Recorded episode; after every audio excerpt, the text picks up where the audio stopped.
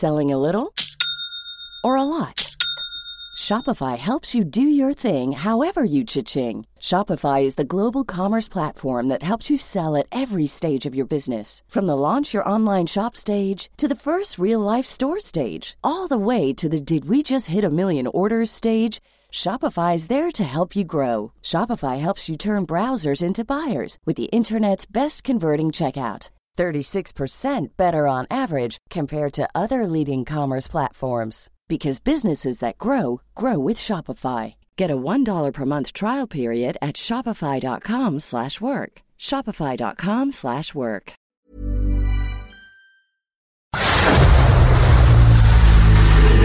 El dedo en la llaga. Había una vez un mundo en el que nadie creía. País de historias inexplicables. Una nación con personajes asombrosos. Santo Tomás tenía razón. Hay que ver para creer. El México increíble, las verdades que duelen, la voz de los que callan, el dedo en la llaga. Infórmate, diviértete, enójate y vuelve a empezar. El Heraldo Radio presenta El Dedo en la Llaga con Adriana Delgado. Yo no olvido al año viejo porque me ha dejado cosas muy Y hoy es viernes 30 de diciembre del 2022. Estamos escuchando al maravilloso Tony Camargo con esta canción de fin de año, El Año Viejo. A unas horas y minutos de terminar este 2022. Me dejó una chiva, una burra negra, una yegua blanca y una buena suegra. Eh, eh, ay, qué bueno para bailar. Mira, mulata, ay, qué rico para cantar.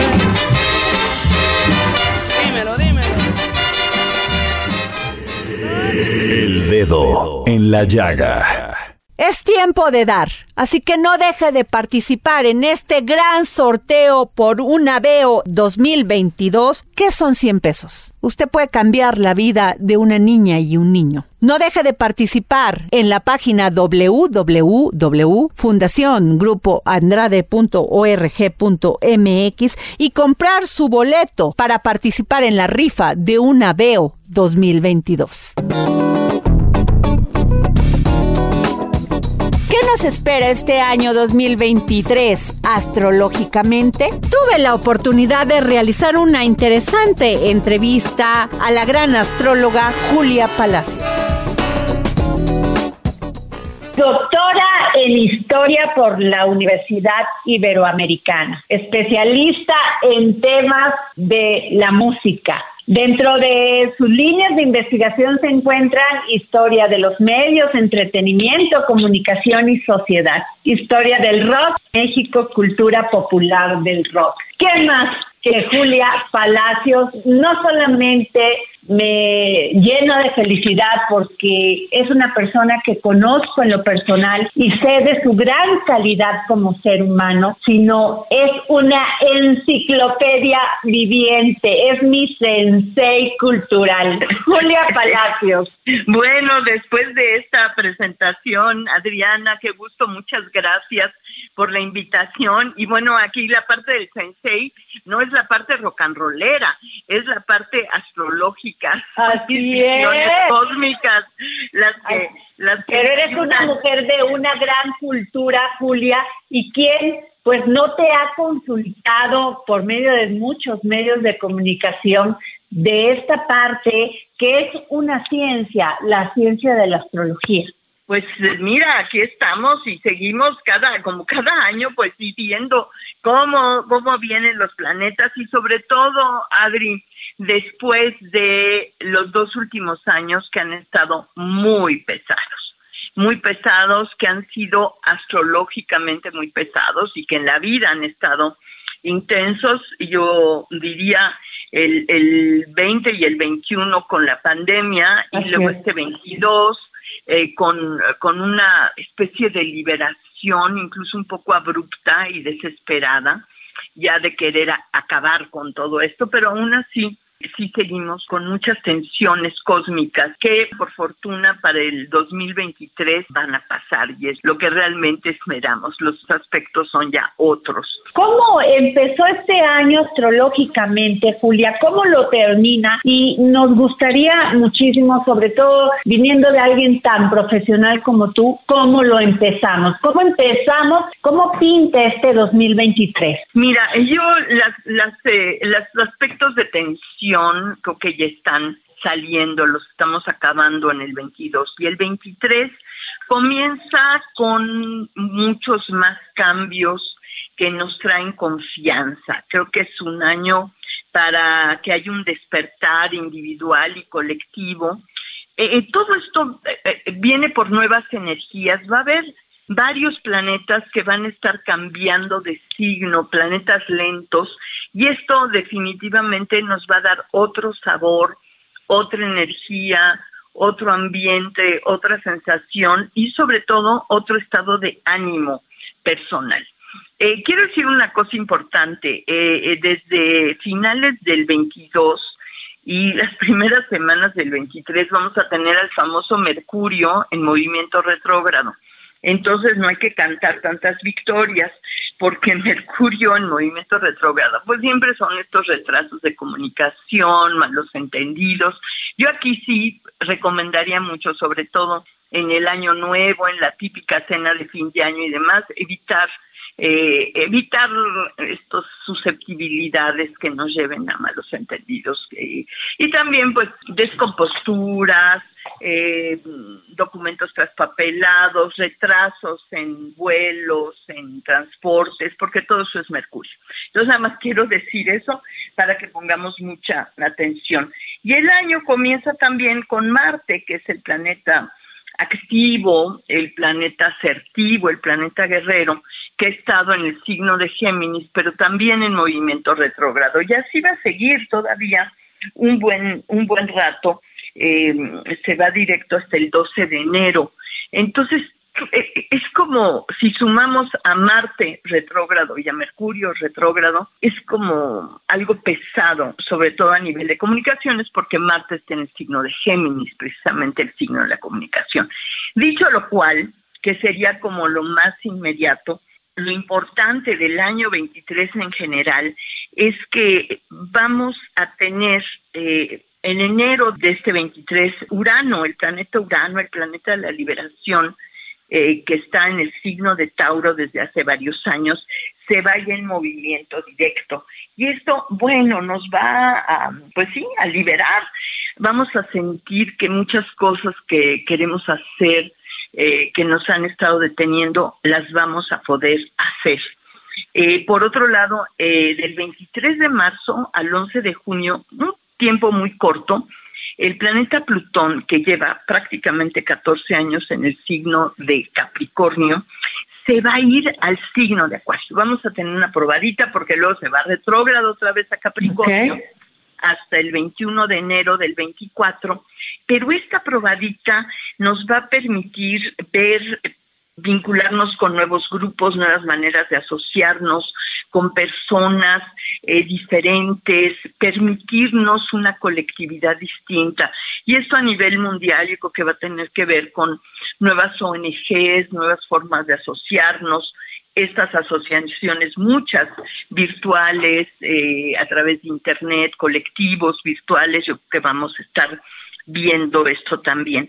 Cuando regrese, cuando, cuando Plutón se vaya de nuevo en movimiento retrógrado y vuelva a entrar a Capricornio, entre junio y enero del 24, va a ser como nuestra última oportunidad de soltar, soltar, soltar. Ok. todo aquello, como está ya Plutón en los últimos grados de Capricornio, va a terminar, va a ser este empujón para ayudarnos a terminar de eliminar lo que ya no nos es útil. Entonces, si ya lo veníamos sintiendo, si ya veníamos sintiendo que ya relaciones personales, trabajos, actitudes, ropa, desde, desde lo más mundano hasta lo más profundo, habrá cosas que ya no vamos a poder seguir reteniendo porque ya no nos sirven. Plutón es el planeta de la eliminación, así es que vámonos también con, con esto. El, otro planeta muy importante es eh, eh, Saturno, que está en el signo de Acuario y que va a entrar en el signo de Pisces. Y esto también nos va a traer una energía muy distinta. Saturno entre el Pisces el 7 de marzo del 23 y vamos a, yo digo que vamos a restaurar la espiritualidad un poco. Vamos a tener una, una sensación de poner orden en nuestra espiritualidad, en nuestros sueños, también en temas colectivos. Y creo que va a haber una aparición también de autoridad espiritual. Saturno es el padre, es la autoridad. Entonces, tal vez pues aparezcan nuevos guías espirituales y este espiritual que sin duda nos está haciendo mucha falta.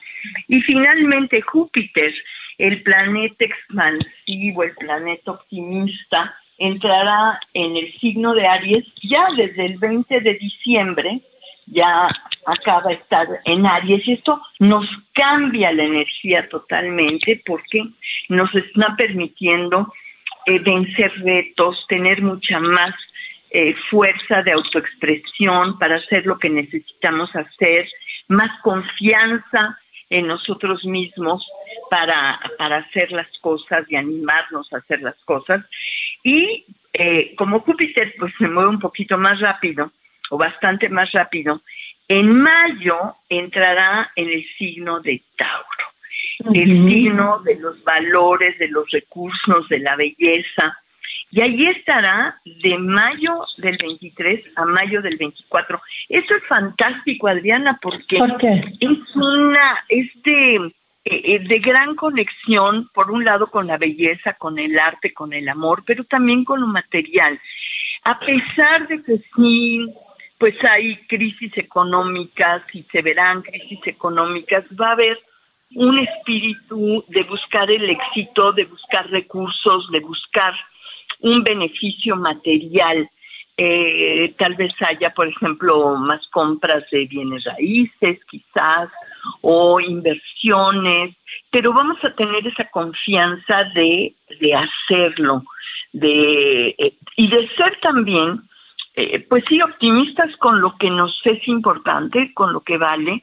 Aquí el peligro es ser descuidados con el optimismo, pero por otro lado vamos a tener es una buena visión de decir si puedo, si puedo invertir, si puedo lograr, si me aviento a hacer una, una inversión eh, y cosas que, que, tal vez en otros momentos no hay, eh, no lo habíamos, eh, no lo habíamos hecho.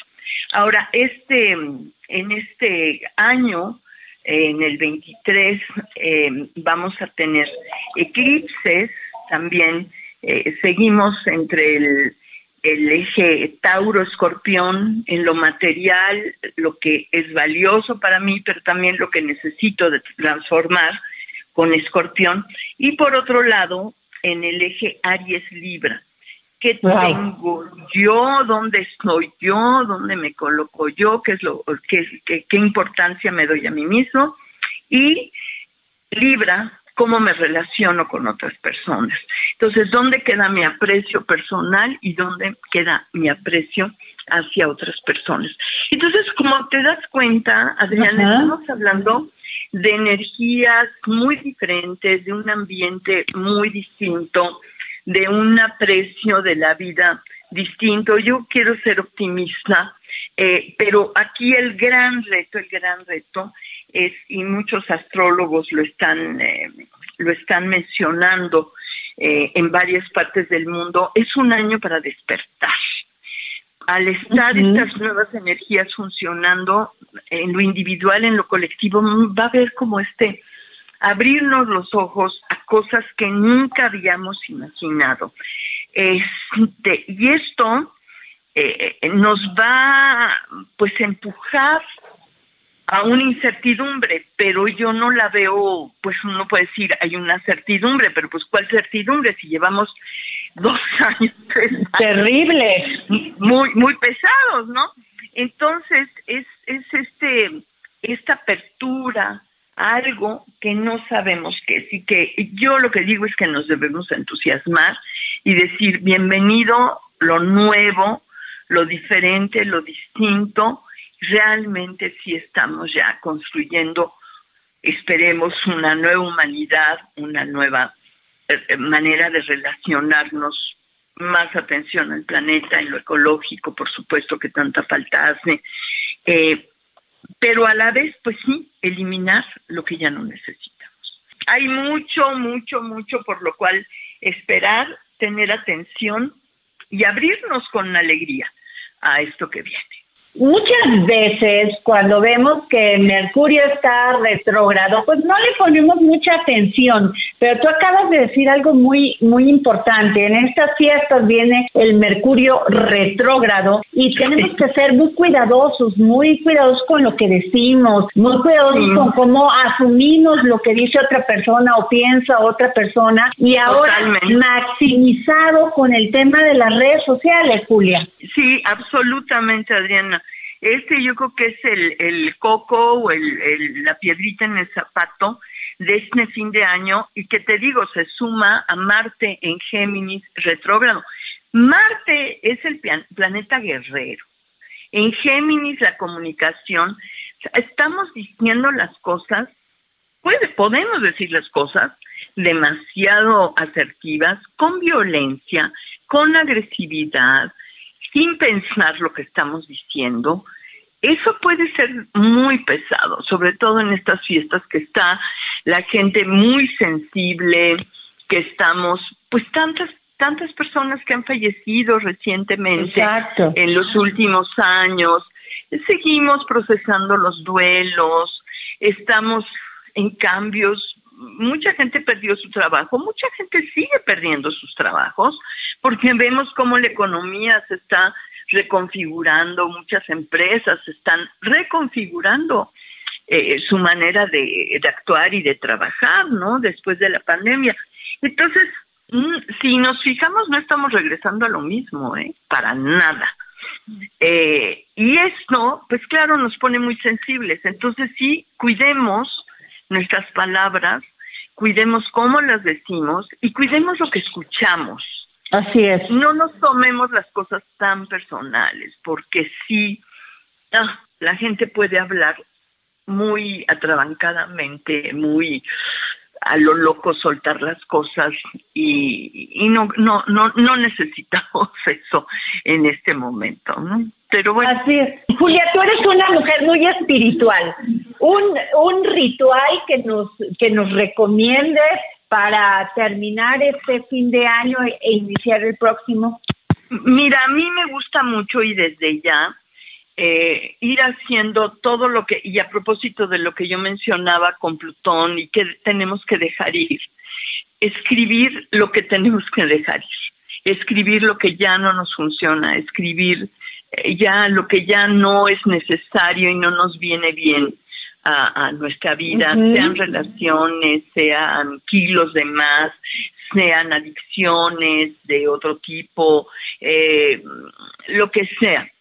Escribirlo y quemarlo. Siempre es muy muy interesante en una en un molcajete, en una olla, tener cuidado siempre con el fuego, prenderle un cerillo y tirar las cenizas, pero hacer este ritual de que estamos realmente quemando simbólicamente aquello que ya queremos dejar ir. Y por otro lado, pues escribir los propósitos de, de año nuevo, lo que queremos hacer. Y, y, y mantenernos firmes en ello. Yo lo que digo es que no, no pensemos voy a el típico, ¿no? Voy a ir al gimnasio todos los días bueno, ¿por qué no mejor comenzamos por caminar 10 minutos diarios? Ok.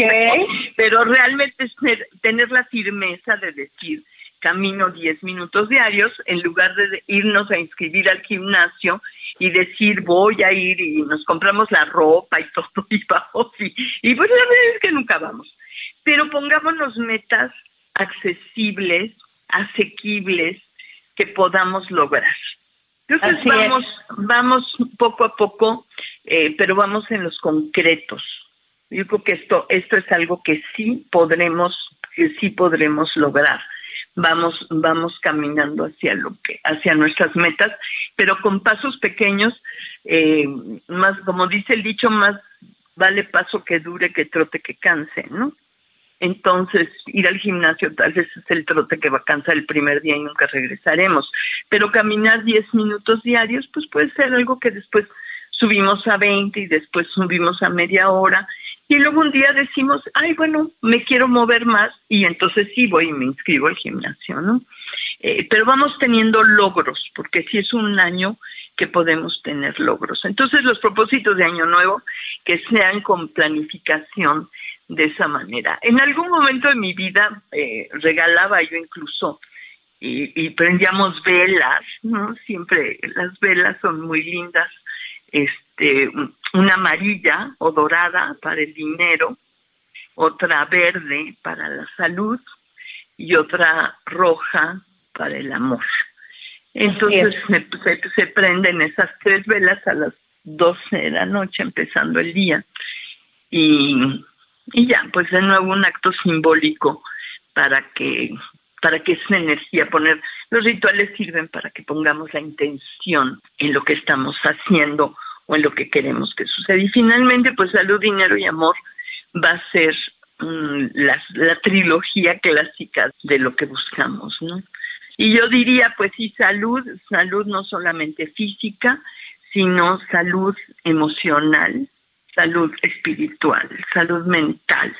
Se han dado después de la pandemia muchísimas enfermedades mentales que no estamos detectando. Entonces sí, cuidemos nuestra salud, pero hay otros tipos de gimnasios, no solamente los de las pesas y los de ponerse en forma física, sino hay que poner la mente y el espíritu también en forma. Muchas gracias, Julia Palacios. Lo mejor para ti en este año que termina y en el que inicia. Gracias, Julia Palacios. Muchas gracias y muchas felicidades. El dedo en la llaga. Viernes, viernes, viernes, el último viernes de este 2022 y nos vamos con Ignacio Anaya, gran historiador, que nos presenta en sus cápsulas del pasado resoluciones y propósitos del año nuevo. Cápsulas del pasado con el historiador Ignacio Anaya. Hola Adriana, hola amigas y amigos del dedo en la llaga y esta es mi cápsula del pasado. Espero que estén pasando un feliz fin de año y con ansias de comenzar el 2023. Este 2022 fue para muchos el año de la esperanza, ya que las cosas empezaron a regresar a la normalidad tras la pandemia y esperemos que sigan así. Y bueno, Aprovechando que estamos en este periodo de Año Nuevo, en este episodio les quiero platicar sobre un elemento que vemos repetirse cada vez que se acerca esta fecha, los propósitos y resoluciones. Según el calendario que nos rige a varios, cada primero de enero, ese día de 24 horas como cualquier otro, comienza un nuevo ciclo donde se abren nuevas oportunidades y proyectos. Al final de cuentas, es una fecha con un gran peso para todas y todos, pues nos confiere la capacidad de empezar una nueva etapa de nuestra vida. Seguramente, la mayoría nos hacemos propósitos de año nuevo, comenzar a ir al gimnasio, buscar un trabajo, viajar más, entre otras cosas más. Pero para ello siempre viene una reflexión sobre el pasado, es decir, para pensar en una resolución o un propósito de año nuevo, primero se mira hacia el pasado, sobre todo aquellos propósitos que nos planteamos el año pasado. ¿Se cumplieron? ¿Los quiero continuar? ahora sí me propondré a realizarlo. Estas son algunas de las cosas que nos preguntamos y planteamos o que deberíamos hacernos al momento de hacer nuestras resoluciones y propósitos. Es una perfecta combinación entre el pasado y el porvenir, pues se revisita el primero para elaborar un plan de acción sobre el segundo. Todo esto desde el presente que rodea a uno. Resulta interesante verlo desde estos juegos temporales que se encuentran durante el 31 de diciembre y el 1 de enero. A fin de cuentas, difícilmente se podrá negar que el futuro tiene una fuerte relación con el conocimiento del pasado. Nuestras propuestas y resoluciones surgen de una reflexión, consciente o inconscientemente de lo que hicimos y no a lo largo del año pasado. Por ello, en el año nuevo surgen como esta nueva oportunidad de realizar lo que no se pudo, de continuar lo ya comenzado y de parar con lo ya terminado. Ese es el proceso alrededor del año nuevo, un proceso que repetimos siempre por estas fechas, pero que nos da chance de reinventarnos para un nuevo ciclo. No hay que desaprovecharlo y si lo hacemos, pues siempre hay otro año más. Espero que les haya gustado este episodio y espero que nos sigan escuchando en este 2023. Muchas gracias, feliz año y hasta la próxima.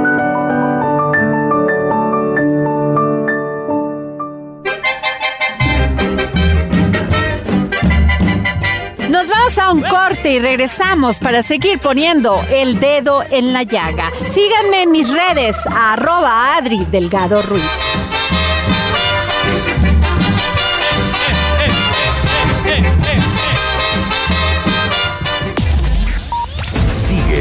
Adriana Delgado en su cuenta de Twitter arroba Adri Delgado Ruiz. Además, te invitamos a enviar tus opiniones y comentarios en texto o por mensaje de audio a través de WhatsApp al 55 2544 3334. Y si quieres escuchar El Dedo en la Llaga de El Heraldo Radio, en cualquier momento y donde quiera que te encuentres, descarga el podcast disponible en Spotify y iTunes.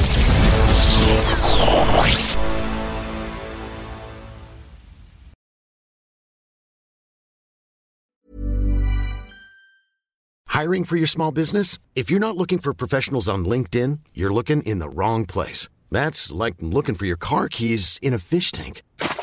LinkedIn helps you hire professionals you can't find anywhere else, even those who aren't actively searching for a new job but might be open to the perfect role. In a given month, over 70% of LinkedIn users don't even visit other leading job sites. So start looking in the right place. With LinkedIn, you can hire professionals like a professional. Post your free job on linkedin.com slash people today. Sigue a Adriana Delgado en su cuenta de Twitter en arroba Adri Delgado Ruiz. Les traemos una oportunidad exclusiva. Dos unidades únicas en México de nivel 5 de blindaje. Llévate una Ford Expedition Limited 2022 o una Ford Expedition Max 2022. Entrega inmediata. Llámanos al 5521 2840 71 o visita nuestra agencia en Calzada de la Viga 1880, Mexicalcingo, Iztapalapa 09099 Ciudad de México. Solamente en Ford Calzada La Viga. Aprovecha.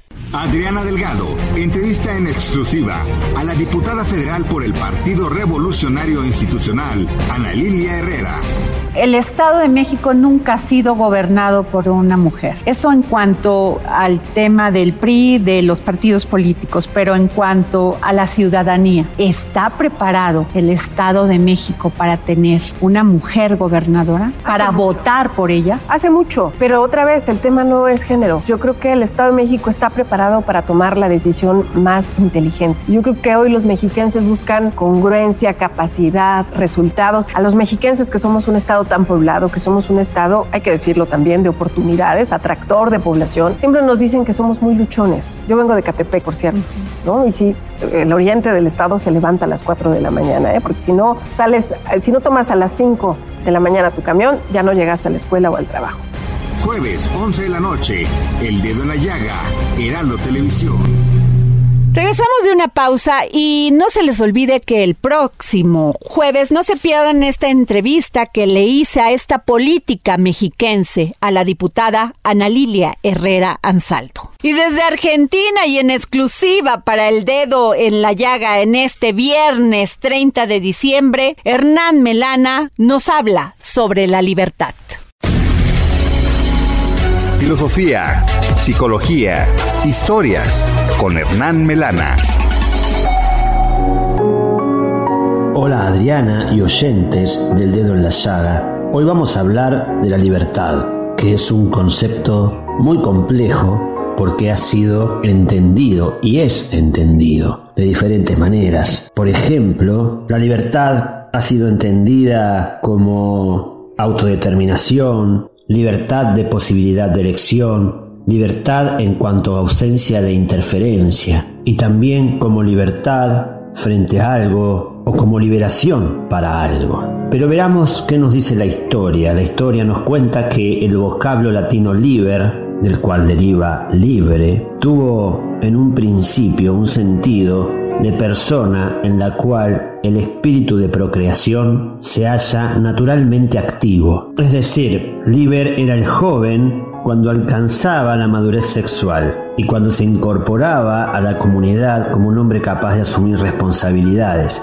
Allí se le daba la toga virilis o toga libera, que era una toga que daba una condición no sometida o esclava. O sea, aquel que estaba disponible para hacer algo por sí mismo, era libre, Libertad es entonces la posibilidad de decidirse y al decidirse de autodeterminarse. Es decir, un esclavo no puede elegir, pero cuando se elige, uno cede esa libertad porque se compromete con algo. Por ejemplo, en el amor, cuando una persona elige amar a otra, en ese instante deja de ser libre, ya no puede amar a las demás. Ha cedido su libertad, libremente la ha cedido. Por lo tanto, hablar de amor libre sería como hablar de una oscuridad brillante, sería un oxímoron. Y lo interesante que aquí se desprende es que libre entonces no es aquel que hace lo que quiere, sino todo lo contrario. Libre es aquel que elige no hacer lo que quiere,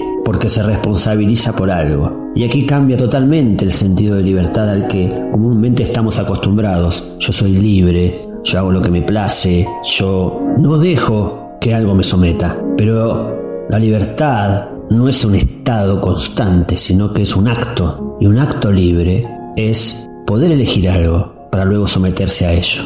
Me despido con una frase de Jean-Paul Sartre, filósofo existencialista, que dijo lo siguiente sobre la libertad. El hombre nace libre, responsable y sin excusas. Es el último viernes de este año y sin duda va a haber muchos festejos y muchas formas donde pasar este fin de año. ¿Qué hacer en estos días? Escuchemos a Lida Piñón, compañera nuestra de El Heraldo de México, para que nos dé las recomendaciones aquí en la Ciudad de México. Hola Adriana, ¿qué tal? ¿Qué les parece si arrancamos el año visitando algunas exposiciones para conocer más la obra de grandes artistas como Remedios Varo, Vicente Rojo, David Alfaro Siqueiros y Rufino Tamayo? Empecemos por Remedios Varo, a quien el MAM, el Museo de Arte Moderno, dedica la exposición Remedios Varo, Descripciones de lo Real, un acercamiento tanto al acervo plástico como al archivo personal del artista, las cuales son patrimonio de la nación. En la muestra no solo se presentan algunas de sus obras más icónicas, como Mujer saliendo del psicoanálisis, y creación de las aves, sino también bocetos y estudios que permiten un acercamiento a su proceso creativo y a su obra bajo tres líneas, su gramática plástica y visual, el tratamiento de ciertos motivos que encuentran eco en preocupaciones actuales, como el cuerpo y el género, así como una revisión de la crítica y recepción de su obra. Por otro lado está Memorias de un retrato, Emma Hurtuado y Diego Rivera. Se trata de un minucioso recorrido por el relato que se construye a través de la memoria y la voz de quien fuera amiga y última compañera del muralista mexicano. Con esta muestra, el Museo de Arte Moderno exhibe el archivo inédito de la gestora, tomando como punto de partida la obra Retrato de Emma Hurtado, que el guanajotense realizó en 1946 para realizar un recorrido a través de su amistad, sus viajes y el vasto acervo documental y fotográfico que integran el archivo Hurtado. Otra muestra imperdible es Margarita Nelken y el expresionismo mexicano, crítica de arte en México durante la Guerra Fría, que reúne más de 150 obras de 35 artistas, entre ellos Carlos Mérida, José Luis Cuevas, Francisco Corsas y Elaine Manacé, a través de las cuales se revisa la premisa propuesta por la crítica de origen español en la que buscó trascender la confrontación respecto al realismo y la abstracción para proponer una sensibilidad expresionista. Finalmente está la muestra Vicente Rojo, La destrucción del orden, que rinde homenaje al artista mexicano fallecido en 2021, quien es considerado un renovador de la plástica mexicana y latinoamericana. La muestra recorre desde sus primeras obras, algunas poco conocidas, hasta piezas fundamentales. En la misma zona de Chapultepec, casi enfrente del MAM, está el Museo Rufino Tamayo de Arte Contemporáneo, que presenta cuatro exposiciones que congregan la obra de tres generaciones de artistas contemporáneos. Una de ellas es Tamayo Misografías. Concentra los 45 ejemplares que el artista realizó con esta técnica desde 1978, los cuales recogen elementos de su iconografía visual y registran de manera inédita volúmenes y texturas sobre un papel de manufactura artesanal capaz de observar las tintas para lograr colores intensos. Por otro lado está Rafael Montañez Ortiz. Una retrospectiva contextual es la primera exposición a gran escala dedicada al artista, activista y dedicador estadounidense. Y materia estética disponible Miguel Calderón. Es una exposición que da lectura a tres décadas de producción del artista mexicano, figura clave en el desarrollo de la escena alternativa de arte de los 90 en el país, donde el humor y la ficción develan distintas dimensiones de una sociedad y contradicciones exacerbadas. Los recintos van a estar abiertos de martes a domingo. La entrada es gratuita al presentar credencial de maestro, estudiantes e INAPAM. Los domingos, los museos son de entrada. ¡Feliz año a todos!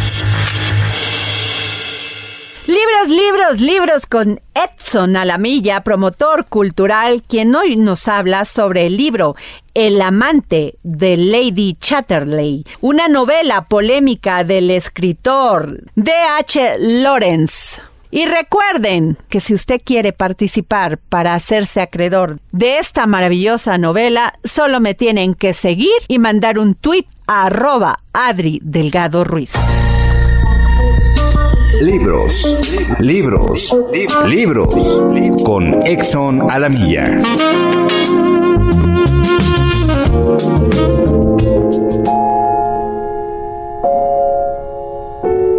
Gracias, querida Adriana. Audiencia del dedo en la llaga. Hoy les vengo a recomendar el libro El amante de Lady Chatterley, publicado en español por Alianza Editorial de D.H. Lawrence. Inválido de guerra. Sir Clifford Chatterley lleva junto a su esposa Connie una existencia acomodada, aparentemente plácida, rodeada de los placeres burgueses, de las reuniones sociales y regida por los correctos términos que deben de ser propios todo buen matrimonio. Connie, sin embargo, no puede evitar sentir un vacío vital. La irrupción de su vida de Mellors, el guardabosque de la mansión familiar, la pondrá en contacto con las energías más primarias e instintivas y relacionadas con la vida y posiblemente con la muerte. La fuerte corriente conectada con la energía sexual que recorre casi toda la obra de D.H. Lawrence encuentra una de sus máximas expresiones en El amante de Lady Chatterley,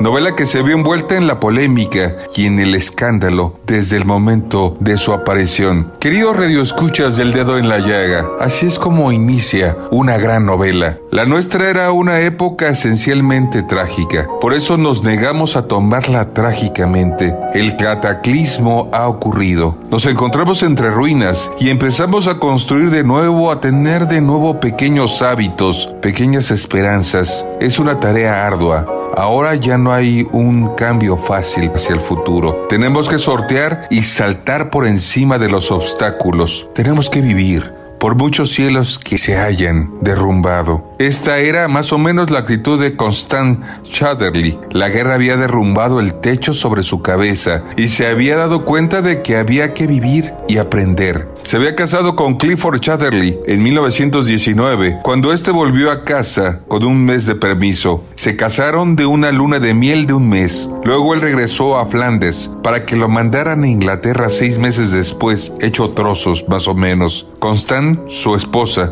tenía entonces 23 años y él 29. Una maravillosa novela, El amante de Lady Chatterley. Tenemos un ejemplar, querido Radio Escuchas del Dedo en la Llaga, para la primer persona que escriba al Twitter, Adri Delgado Ruiz. Muchas gracias, Adriana, y nos saludamos en la próxima. Y por favor, cuídense mucho. Dedo en la llaga. Nuestra gran amiga y periodista gastronómica Miriam Lira nos dará las mejores recomendaciones culinarias para disfrutar en esta fecha decembrina. GastroLab. Historia, recetas, materia prima y un sinfín de cosas que a todos nos interesan. Hola, ¿qué tal Adri? Amigos del dedo en la llaga, estamos ahora de decirle adiós a este 2022 que tantos aprendizajes nos ha dejado. Cada víspera de año nuevo pareciera que tiempo se detiene en los hogares de miles de familias alrededor del mundo para centrar la atención en el reloj y ser testigos del momento exacto en el que las manecillas marcan el nacimiento de un nuevo año. Sin duda, uno de los rituales más especiales que tenemos en todo el mundo. Pero antes de brindar y abrazarnos, hay que comer a máxima velocidad las 12 uvas y pedir con ello nuestros deseos. Pero todo esto, ¿ustedes saben de dónde viene esta tradición? ¿Saben qué simbolizan las uvas? Bueno, pues la creencia popular afirma que las 12 uvas comenzaron a tomarse de manera masiva en España, específicamente en la Nochevieja de 1909. Se dice que en ese año hubo un excedente de la cosecha de este fruto en Alicante y esto hizo que las productoras más populares intentaran incrementar sus ventas con una campaña que relacionaba comer 12 uvas al momento de la llegada del año nuevo y la buena suerte. Fue así que se popularizó su venta. Sin embargo, también se dice que esta costumbre ya se llevaba a cabo desde mucho tiempo antes y algunos sitúan su origen en 1880 en Madrid. Y como una acción de protesta luego de que el gobierno español prohibiera los festejos en las calles, sitio en donde la mayoría coincidía para celebrar. Se dice que en ese entonces la alta burguesía española cobiaba la costumbre francesa de hacer fiestas privadas en Navidad, en las que se bebía champaña y se utilizaban uvas como acompañamiento. Por lo que la sociedad decidió aprovechar que aún estaba permitido reunirse en la Puerta del Sol para escuchar las 12 campanadas y comer uvas, a manera de protesta por las costumbres burguesas y las nuevas restricciones. La acción tuvo tal impacto que le dio la vuelta al mundo y muchos países hispanos sobre todo la llevaron a cabo cada año nuevo desde entonces. ¿Y por qué uvas y no cualquier otro fruto? Bueno, pues la uva es un fruto que desde tiempos inmemoriales se liga con símbolos positivos como la hermandad, la unión, la alegría, el placer, la espiritualidad y por supuesto la suerte. Aunque en países como en Grecia no son nada populares, ellos en cambio suelen cocinar un pastel llamado basilopita, en cuyo interior se coloca una moneda de oro o de plata, otorgando la mejor de las suertes a quien le encuentre en su plato. Mientras que en Italia es tradición comer un plato de lentejas tras las campanadas de medianoche, para traer con ello la prosperidad. Sea como sea que festejen la llegada del año nuevo, no olviden tener en mente sus propósitos y compartirlos en uno de los lugares más bonitos de nuestros hogares, la mesa. Ustedes les deseo que 2023 sea un año de grandes éxitos y de salud. Felicidades a todos. Yo soy Miriam Lira y por supuesto nos escuchamos el próximo viernes aquí en El Dedo en la Llaga. Y nos vamos con Gonzalo Lira y los temas más relevantes del cine y el entretenimiento. Es tiempo del séptimo arte, películas, cortometrajes, series, documentales y excelente música con Gonzalo Lira. Hola, ¿qué tal Adri? Muy buenas tardes. Un saludo a ti y a toda la gente que nos escucha por aquí por el dedo en la llaga. Yo soy Gonzalo Lira y llegó el momento de hacer nuestro recuento. Nos vamos a enfocar con algunas de las películas que al menos a mí me marcaron y que me gustaría compartirles para que les marquen de la misma forma. Apolo 10 y medio. Probablemente suena similar al Apolo 11, este viaje tripulado a la luna, pero Apolo 10 y medio es una historia ficticia sobre un niño que se muda junto con su familia cerca de la NASA y en la ficción nos cuentan cómo es reclutado para un posible viaje a la luna. Esto sirve como un pretexto para mostrarnos cómo funcionaba Estados Unidos de la posguerra, cómo funcionaba Estados Unidos en los años 60 durante esta carrera espacial y es muy linda la película porque nos muestra las tradiciones familiares, nos muestra cómo funcionaban los medios de comunicación. Créanme que si no vivieron la época, seguramente será un vistazo hacia un pasado que se siente muy lejano a pesar de no tener tanto tiempo. Y viajando también hacia los años 60, 70 en Estados Unidos, otra de mis películas favoritas de este año es Licorice Pizza de Paul Thomas Anderson, la historia de un jovencito emprendedor, aspirante actor que empieza a buscar tener una relación con una mujer un poco mayor que él. Y cómo en ese Estados Unidos también muy tradicional esta relación que podría haber sido mal vista es enfocada por el director Paul Thomas Anderson como una relación muy tierna en la cual el personaje de este adolescente parece ser el más maduro de todos y este vistazo a ese momento histórico se vuelve por lo mismo pues muy particular y muy peculiar. Una de las mejores películas también de este año es curiosamente una película de acción, Top Gun Maverick, protagonizada por Tom Cruise, este gran regreso de Tom Cruise a uno de los personajes que lo convirtieron en un ícono del cine por allá de los años 80, pues está de vuelta y es muy interesante porque Top Gun Maverick aboga por el espectáculo y fue un éxito en taquilla precisamente por lo mismo, ¿no? Tom Cruise termina de mostrar por qué es el rey de la taquilla y por qué eh, vamos al cine, por qué el cine no deja de ser ese espectáculo en el cual queremos ver cosas que no necesariamente podemos vivir en el día a día y creo que Top Gun Maverick lo logra a la perfección. Eh, me voy a ir con dos películas de terror para quienes se quieran sentar y, ver una película que les mantenga al borde del asiento. La primera es Barbarian, que ya encuentran en la plataforma de Star Plus, la historia de una mujer que llega a rentar un departamento, una casa en Airbnb y que eh, empieza a darse cuenta que hay raros en la casa. Lo que parece originalmente una historia que nos va a hablar de un hombre acechando a una mujer, porque de repente una noche llega un hombre misterioso a esa casa, se termina convirtiendo en todo lo contrario, ¿no? Estos, este hombre eh, será la víctima de cosas muy extrañas que suceden en esa casa, pero todo desde un punto de vista muy divertido, muy entretenido y muy bien logrado. La otra es Nope, dirigida por Jordan Peele. Jordan Peele saltó a la fama como director por Huye, la historia de una pareja eh, interracial, un hombre afroamericano, una mujer blanca. Y Nope también habla desde la perspectiva de los afroamericanos, pero nos habla sobre el mundo del entretenimiento contado desde una premisa que tiene que ver más con la ciencia ficción. Una granja es acechada por lo que parece ser una nave espacial o una criatura llegada del espacio y cómo se relaciona esto con nuestra necesidad de buscar siempre algo más grande. Película muy divertida y que seguramente estará entre las favoritas de muchas más personas. De aquí nos vamos a la melancolía.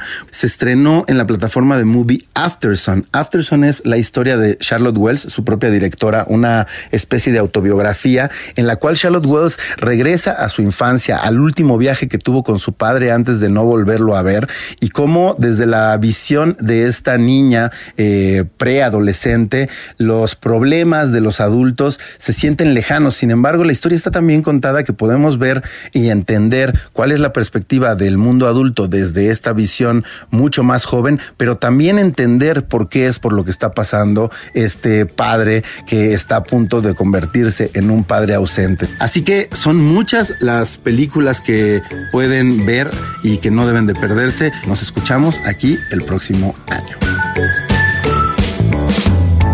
Y hoy es día de deportes con Roberto San Germán. Roberto San Germán y los deportes al estilo del dedo en la llaga con Adriana Delgado.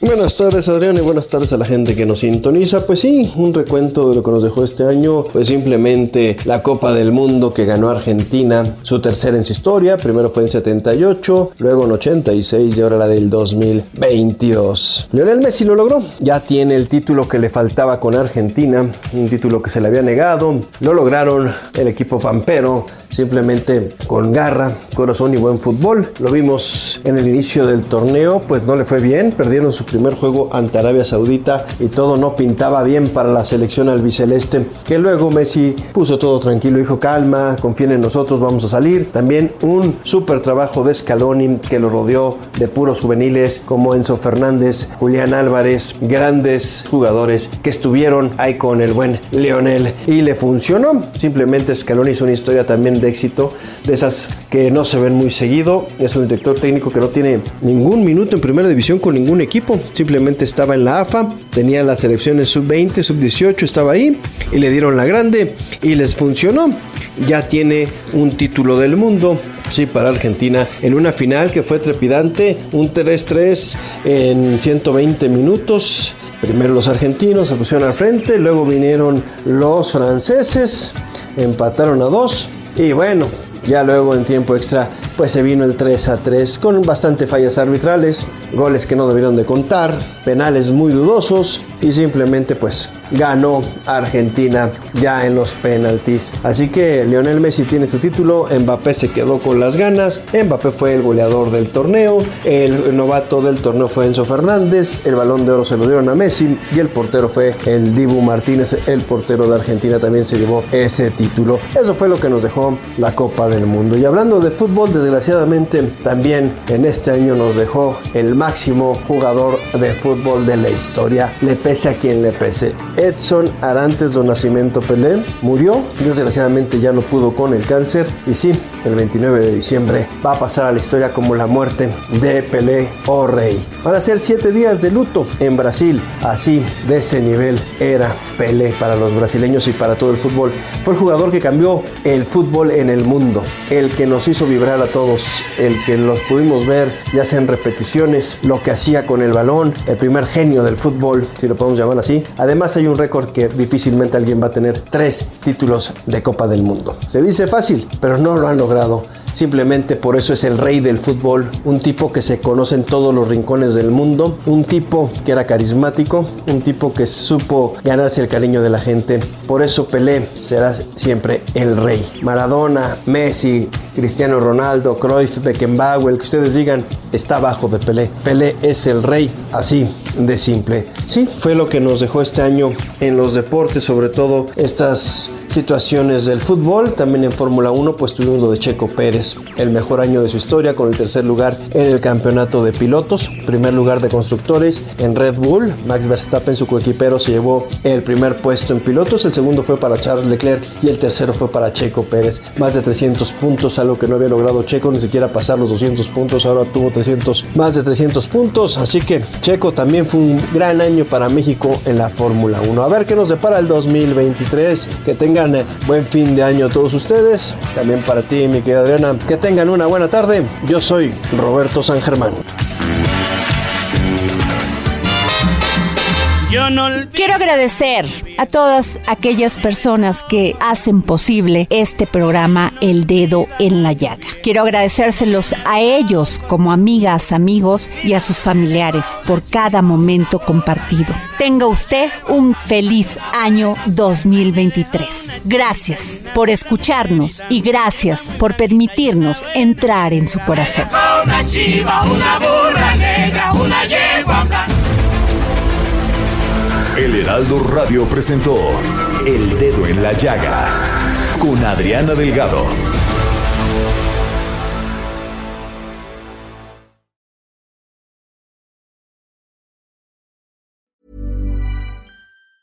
Planning for your next trip?